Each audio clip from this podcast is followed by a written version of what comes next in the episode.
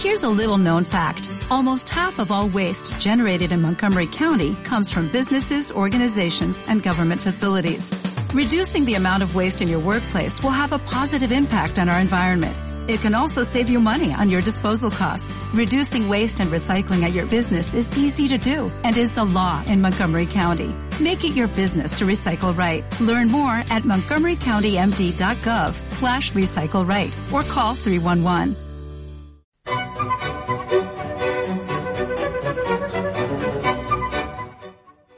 Último capítulo de la filosofía moderna y en concreto nos vamos a centrar en cuatro pilares claves que no hemos visto ya analizando ni Descartes, ni Hume, ni Kant.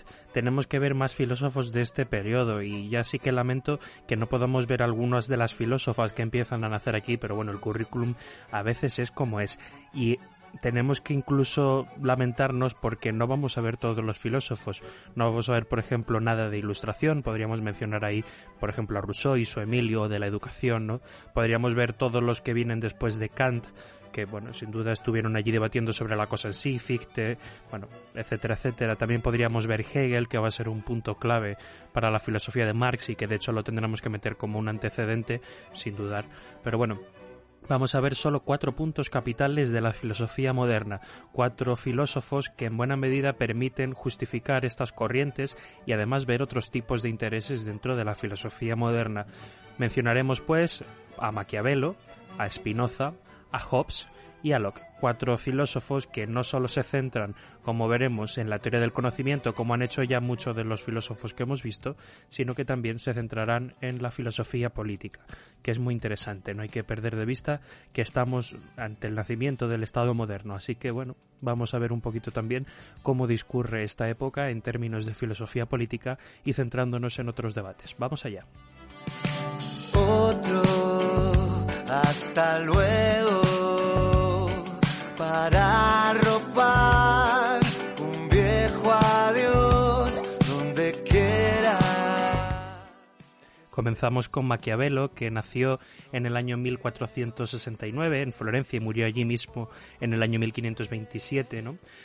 Su obra más relevante y la más conocida es El Príncipe, que dedica a Cosme de Medici. Bueno, aquí hubo también un poquito de eh, controversia porque parece ser que este príncipe lo hace dedicado a Cosme de Medici basándose en la figura de Fernando el Católico. la cuestión es que coincidió y algunas veces se ha dicho que hubo plagio con una obra de Erasmo que era el espejo del el manual del príncipe cristiano que se dedicó a Carlos I. Esto ¿Cómo puede ser que se basasen en abuelo y nieto? Bueno, sucedió porque el príncipe se escribió en el entorno al principio de 1500, 1503 si mal no recuerdo, pero no se publicó ya hasta que no era de manera póstuma, creo que fue en 1532.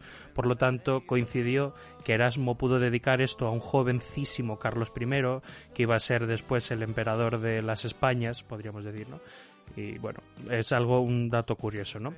En esta obra del príncipe es donde empieza a hablar de lo que podríamos llamar realismo político, ¿no?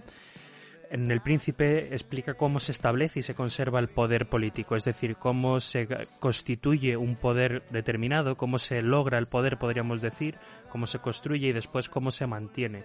De eso de lo que tanto nos quejamos últimamente, por cierto, ¿no? Por eso decimos que es el padre del realismo político. Maquiavelo no juzga el acto político desde lo moral ni desde lo trascendente, podríamos decir religioso, sino que es puramente humano, eh, político. Por lo tanto, ya no valoramos la política desde la moral, desde la ética, sino que es, digamos, una disciplina en sí misma.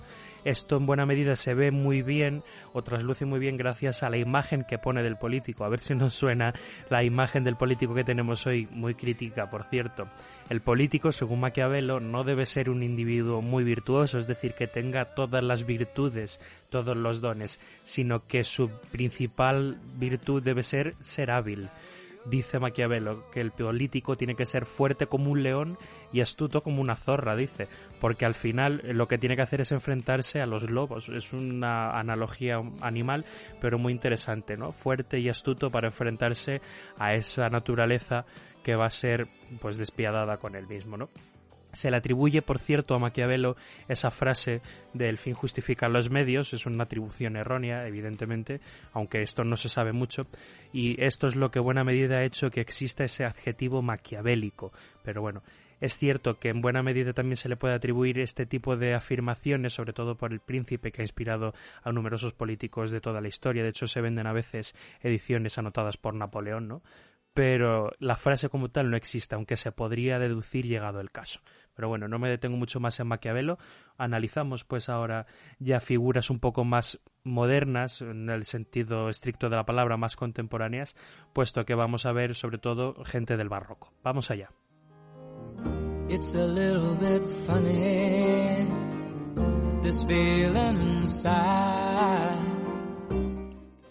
Thomas Hobbes, que nace en 1588 y muere en 1679, comienza su obra más famosa, El Leviatán, diciendo El miedo y yo nacimos gemelos, y eso en buena medida es representativo de la época histórica en la que nace Thomas Hobbes, porque nace en un periodo muy convulso de la historia de Inglaterra, en la que el Estado se está terminando de conformar. Si nos fijamos un poquito en el momento, estamos viendo que Enrique VIII acaba de estar por aquí hace muy poquito.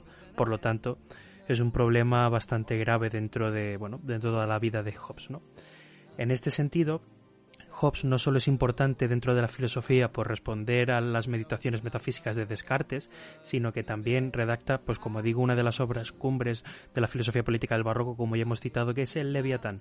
En ella es donde dice esa idea tan famosa de el hombre es un lobo para el hombre, aquello de que luchamos por, la, por vivir, vamos, la vida al fin es una lucha. Por lo tanto, en cierta medida, lo que tiene que surgir, dirá Hobbes, es un Estado.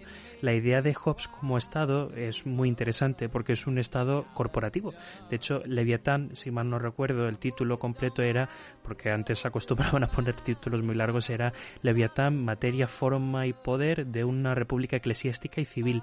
Y es muy interesante también ver no solo el título completo, sino la portada, porque se ve perfectamente un individuo gigantesco sosteniendo una espada y un báculo, y este individuo tiene una cara que no soy capaz de reconocer, ¿no?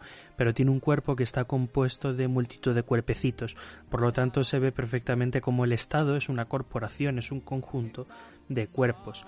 La inseguridad en la que nacen los seres humanos, que eh, bueno, al final les determina a luchar para sobrevivir, ¿no? pues lo que hace es la necesidad de crear una figura mayor que es el Estado, al cual ceden muchas de sus libertades, es decir, al Estado ceden la mayoría de las libertades individuales por medio de un contrato, un contrato social, es decir, nosotros acordamos ceder parte de nuestras libertades para poder así, digamos, pues garantizar nuestra propia libertad, nuestros propios derechos y que esto no sea la ley de la jungla. Nace así en parte el contractualismo, es decir, la teoría del contractualismo o cómo estamos vinculados eh, contractualmente, es decir, por medio de un contrato. Es muy interesante, invito a que puedas mirar, en este caso, la portada del Leviatán de Hobbes, porque es muy interesante ver efectivamente cómo se da este caso del Estado, el Estado como corporación. Esta idea después de que el, hombre es un lobo para el hombre será contradecida por algunos seguidores, como por ejemplo Rousseau en la Ilustración, que dirá que bueno que el hombre nace en un estado de naturaleza bueno y es la sociedad la que le corrompe. Pero bueno, no nos vamos a detener en esto. Me centro ahora brevemente en dos filósofos que podrían ser, digamos, considerados secundarios o menores dentro de otras corrientes, como son el racionalismo, véase Spinoza, y como sea el empirismo, véase John Locke. Vamos allá.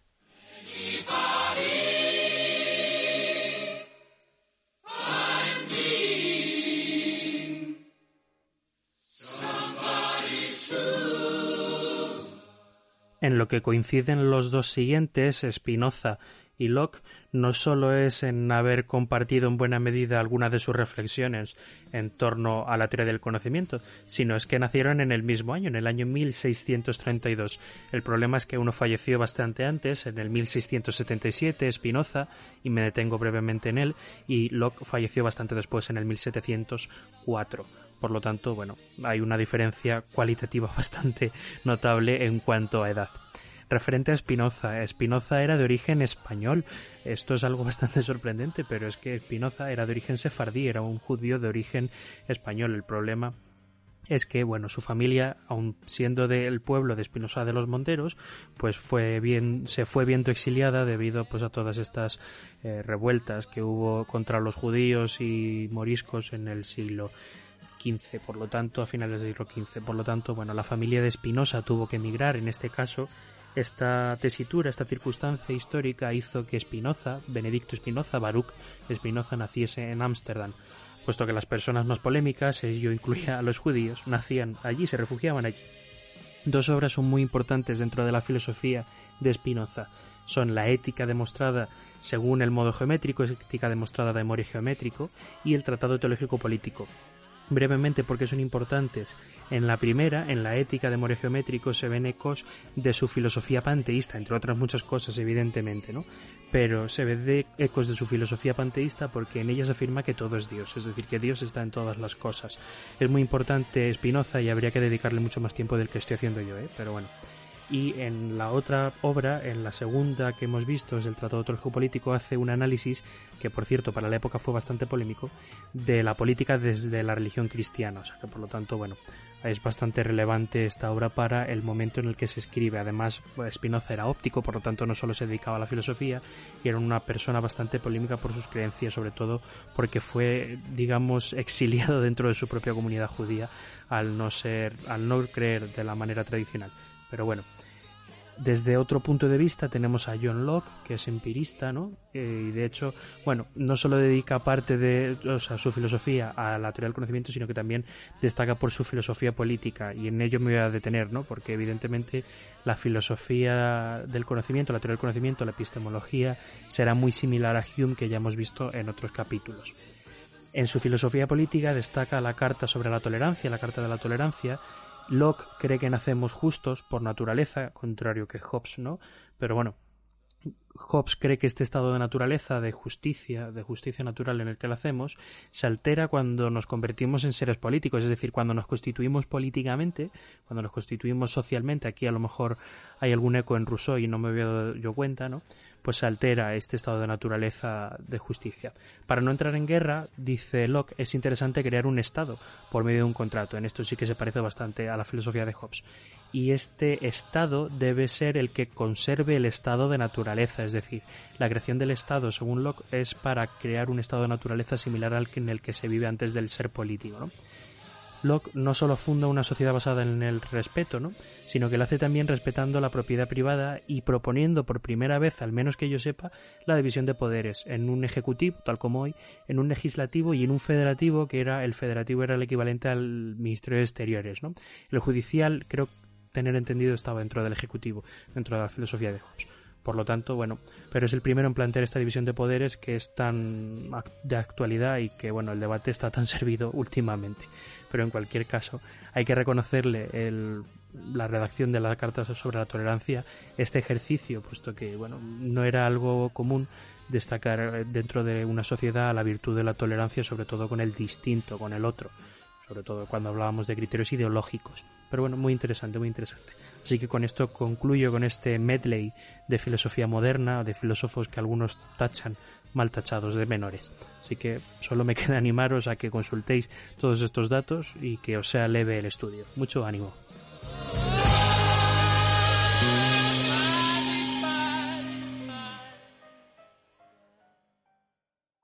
Reducing the amount of waste in your workplace will have a positive impact on our environment and can save your business money. It's also the law in Montgomery County. Make it your business to recycle right. Learn more at montgomerycountymd.gov slash recycle right or call 311.